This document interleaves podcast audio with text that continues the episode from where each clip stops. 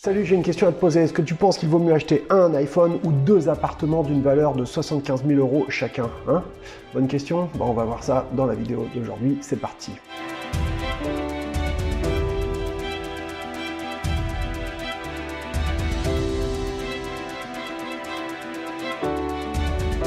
Bienvenue sur cette chaîne Liberté, Finance et Frugalisme. C'est la chaîne qui est dédiée à ton indépendance financière. C'est hyper important d'arriver à être le moins possible dépendant de notre job de notre emploi parce que ben, on sait très bien que dans les temps qui vont venir, ça va secouer sec et on n'a pas envie de se retrouver avec une espèce d'épée de Damoclès derrière notre tête, une espèce de menace qui fait qu'on serait flippé en permanence du lendemain. Il n'y a pas 50 solutions pour arriver à se prémunir de ce risque, de cette menace et de cette angoisse. Il faut que tu aies d'autres revenus. Si tu ne dépends que de ton travail comme source de revenus, et eh ben c'est exactement comme si une entreprise n'avait qu'un seul client. Le jour où ce client se barre, l'entreprise elle est à poil. Et eh ben pour nous c'est exactement pareil. Et pour arriver à s'en sortir il n'y a pas 50 solutions, il faut simplement arriver à activer intelligemment et simultanément les 4 P, les 4 leviers, les 4 piliers de ton indépendance financière. Il s'agit euh, de l'effet levier, il s'agit également des intérêts composés, il s'agit aussi du frugalisme et il s'agit enfin de la diversification de tes revenus activer ces quatre leviers simultanément. C'est ce que je propose dans ma formation et c'est ce qui te permettra d'arriver à sortir de cet enfer du quotidien en apprenant à générer des revenus alternatifs par de l'immobilier, de la bourse, de l'entrepreneuriat, faire en sorte que ces petits ruisseaux finissent par faire des grandes rivières. Et quand ces grandes rivières finiront par égaler ton besoin d'argent que tu auras en même temps réussi à minimiser grâce au principe du frugalisme, et c'est la thématique de base de cette chaîne hein, que j'avais commencé à développer, eh bien forcément tu pourras arriver à décider de lever le pied, peut-être décider de moins travailler, voire même bah, idéalement, de ne plus travailler du tout, c'est-à-dire d'échanger ton temps de vie contre de l'argent pour un, employeur, pour un job qui colle peut-être plus avec ton éthique par rapport avec euh, ben, ce en quoi tu crois aujourd'hui. Et dans la vidéo d'aujourd'hui, je vais te donner un bel exemple de frugalisme en fin de compte. Parce que si tu veux, je vais être clair, moi j'ai pas toujours été euh, frugaliste, et il m'est même arrivé parfois d'être matérialiste. Et je vais te donner un bon exemple de cela, qui date exactement d'il y a 10 ans. Tu vois, j'ai commencé moi personnellement par faire tout ce qu'il fallait pas faire. J'ai commencé par acheter ma résidence principale, j'ai commencé à faire plein de travaux dedans que je pouvais pas défiscaliser, j'ai acheté au mauvais endroit, enfin franchement, j'ai fait tout, tout, tout ce qu'il fallait pas faire. En 2010, donc j'avais acheté mon appartement qui était à Saint-Denis. Saint-Denis, quartier ben craignos, tu vois, on va pas se mentir, c'était pas un truc qui était super sympa, même si c'était pas cher. Et puis ben, le truc c'est que je me suis euh, mis à le rénover, à le rénover, à le rénover, à faire plein plein plein de travaux, parquet en chaîne, euh, cuisine de la mort, enfin franchement euh, j'ai fait des trucs qui étaient complètement délirants et malheureusement, j'ai pas pu, euh, au moment où j'ai revendu un peu plus tard, j'ai pas pu en bénéficier parce que le quartier, ben, il, est, il restait moyen, quoi, si tu veux. Donc, euh, quand on dit l'important en immobilier, c'est l'emplacement, l'emplacement, l'emplacement, ça, ça en était un parfait exemple. Et si tu veux, en plus, j'avais pas des revenus énormes. Je gagnais peut-être 2000 euros, ce qui est déjà pas mal, tu vois, chaque mois. Mais ben voilà, je mettais tout là-dedans. Et puis ben en 2010, je vais noter les dates, hein, tu vois, comme d'habitude, j'ai mes petits papiers avec mes petites notes. Le 24 juin 2010 exactement, date de sortie de l'iPhone 4, le petit appareil révolutionnaire qui a tout changé pour les téléphones mobiles, les smartphones comme on dit aujourd'hui. Et ben ce téléphone, moi je me le suis offert euh, le mois suivant, c'est-à-dire en juillet 2010. Euh, voilà, j'ai craqué et je me le suis payé, donc euh, c'était super cher pour l'époque. Hein. Le modèle de base faisait 8 Go, je crois, il était à 600 euros. Donc 600 euh, euros, c'était quand même une grosse somme. Après, tu pouvais le payer moins cher, mais si tu prenais avec un forfait chez un opérateur, etc. Moi, j'avais voulu essayer de faire cette économie, donc j'avais payé l'appareil plein pot. Et ce qui se passe, c'est que bah, quatre jours après l'avoir acheté, ouais, euh, je vais voir un ami euh, sur Paris et je prends le, métro et je m'amuse à taper un SMS dans le métro pour dire à mon pote, ouais, je vais être en retard, j'arrive. Puis bah, forcément, ce qui devait arriver arriva. C'est-à-dire qu'arrivé à la station Stade de France, ben, il y a un type qui me l'a arraché des mains. Pourtant, je faisais gaffe. Hein. Et euh, ben, il s'est faufilé juste avant que les portes se referment. Mais j'ai quand même réussi à le courser et à me faufiler moi aussi avant qu'elle se referme. Seulement, ben, le mec, il connaissait euh, la station probablement mieux que moi. Euh, il courait plus vite que moi. Et puis, ben, je l'ai jamais retrouvé. J'ai jamais. Voilà. Et du coup, j'étais vraiment dégoûté, dégoûté, dégoûté. Donc, je suis allé porter plainte. Ça m'a flingué mon samedi soir, ma soirée, pour rien en plus, parce que t'imagines que la plainte suite à ça, il n'y a rien qui s'est passé.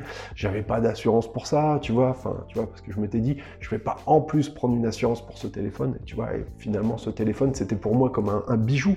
C'était comme un truc vraiment exceptionnel. Et c'est vrai que l'appareil était super sympa. Le lendemain, je suis retourné à la boutique Apple, à Opera, et j'ai dit, vas-y, je m'en fous, bim, je rachète le même téléphone. Il a fallu euh, l'équiper, mettre une vitre, une coque de protection, donc ça fait même un petit peu plus que ça. Et cet appareil, du coup, j'étais dégoûté parce que j'osais même pas le sortir dans la rue. Je suis sûr que toi aussi, tu as vécu ce truc-là, à un moment donné, d'acheter un appareil euh, qui est tellement bien que tu pas le sortir. Et tu te dis, mais à un moment donné, euh, faut être marteau, quoi, parce que on achète un appareil, c'est pour s'en servir. Et on, se retrouve dans un contexte, dans une situation où tu as peur de, le casser, tu as peur de l'utiliser, tu as peur d'appuyer dessus, tu as peur qu'on te le vole, tu as peur de ceci, tu as peur de cela. Et alors que si tu n'avais pas ce téléphone, tu n'aurais pas cette euh, trouille-là, tu n'aurais pas ces problèmes-là, ça viendrait pas dans ta tête. Donc tu vois, là déjà, il y a un gros souci, tu n'oses même pas téléphoner avec dans la rue, c'est qu'il y a quand même un, gros problème. En plus, tu te retrouves à être victime d'une agression à cause de ça. Enfin, bon, voilà, tu vois, c'est quand même lunaire quand on y pense. Et quand je fais le bilan au final de tout ça, ben, je me dis que ce téléphone, euh, quand j'étais euh, avec des amis ou quand j'étais au, restaurant ou quoi, et on l'a tous vécu aussi, même en famille, bah, tu as tendance à être tout le temps le nez collé dans ton téléphone. Donc au final, cet appareil qui est censé t'offrir tout un tas de services qui sont formidables, bah, il a peut-être tendance un petit peu à t'isoler. Il euh, faut voir les choses en face. Et aujourd'hui, je pense que de plus en plus de personnes commencent à en prendre réellement conscience de ce problème. Mais pire que ça, c'est que cet appareil qui au final m'a coûté 1200 balles, et eh ben, dès le 14 octobre 2011, c'est-à-dire un an après, date de sortie de l'iPhone 4S, eh ben, il était déjà obsolète. C'était mort, c'était fini. Il y en avait un nouveau qui était sorti, qui était meilleur. Voilà, donc si tu veux, ça fait mal parce que je me suis dit, avec ces 1200 balles, j'aurais pu faire tout un tas de trucs de dingue, quoi. J'aurais vraiment pu faire, déjà, j'aurais pu me payer un beau voyage, j'aurais pu me payer des bonnes vacances, j'aurais vraiment dû euh, en profiter à ce moment-là, mais j'avais pas euh, la vision que j'ai aujourd'hui. Je veux dire, mon cerveau, il n'était pas câblé de la même manière. Donc, si tu veux, pour moi, en plus, 1200 euros sur un salaire d'à peu près 2000 balles, ça veut dire que c'est quand même, c'est quand même pas rien, quoi. Tu vois, c'est plus de 50% de ton salaire qui part dans un appareil. En plus de ça, ce qu'il faut comprendre, c'est que je me suis dit que peut-être à cette époque-là, au lieu de mettre 1200 balles, 1200 euros dans un téléphone, j'aurais très bien pu acheter du Apple. J'aurais très bien pu acheter des actions Apple si j'y avais pensé. Si j'avais eu l'éducation financière euh, qui m'ait permis de penser à ça. Mais je ne l'ai pas fait parce que j'ai pas pensé. Mais si je l'avais fait, si seulement je l'avais fait. Alors, j'ai fait tout le calcul et on va regarder ça ensemble. Allez, L'euro, euh, l'euro-dollar en 2010 à cette époque, 1 euro ça faisait 1,30$, d'accord? Donc 1200 euh, balles, ça faisait 1560 dollars en 2010, d'accord? Le cours de l'action Apple à cette époque-là, en 2010, en juillet 2010, il était à 9,16$, d'accord? Aujourd'hui, en décembre 2020, à l'heure où je suis en train d'enregistrer cette vidéo, le cours de l'action Apple, il est à 122 dollars.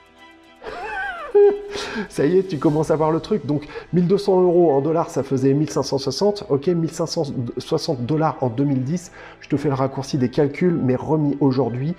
Et, avec la conversion actuelle de l'euro-dollar qui est 1,20$, ça fait que j'aurais récupéré 17 000 euros en 2020. Ok Mon téléphone Apple que j'ai payé il y a 10 piges 1200 euros m'aurait permis d'avoir aujourd'hui, si je ne l'avais pas acheté, 17 000 euros en, action Apple. Et ça, c'est juste hallucinant. C'est 17 000 euros. Avec 17 000 euros, j'ai fait le calcul, tu pourrais les utiliser en apport pour payer les frais de notaire, en disant que c'est à peu près 11%, pour acheter deux appartements d'une valeur de chacun 75 000 euros. Et ces appartements, c'est des actifs. Ils m'auraient permis de créer de la valeur si je les avais bien achetés. Ils m'auraient permis de m'enrichir. Tu vois un petit peu la mécanique qu'il y a derrière. Tu vois un petit peu comment nos passifs, c'est-à-dire ben, des choses, des appareils, des, objets qu'on achète qui ne produisent ni valeur, ni, qui, au, final nécessitent un énorme sacrifice, t'imagines sur le temps l'effet que ça peut avoir et à quel point ça peut changer nos trajectoires. T'imagines un iPhone, deux appartements que j'aurais pu acquérir et qui m'auraient j'aurais pu m'endetter pour les avoir. Mais c'est fou quand on y pense. C'est fou. Donc quand on dit oui, mais l'immobilier, c'est que pour les riches, l'immobilier, c'est il faut déjà avoir de l'argent. Non. T'imagines un peu des personnes qui ont les moyens de se payer un iPhone, et ben dix ans plus tard, ils pourraient très bien utiliser cet argent, cette, qu'ils n'ont pas mis dans l'iPhone, pour investir dans de l'immobilier. C'est tout à fait envisageable et c'est ce que j'aurais pu faire encore une fois si j'y avais pensé. Mais tu vas me dire avec des si, avec des si.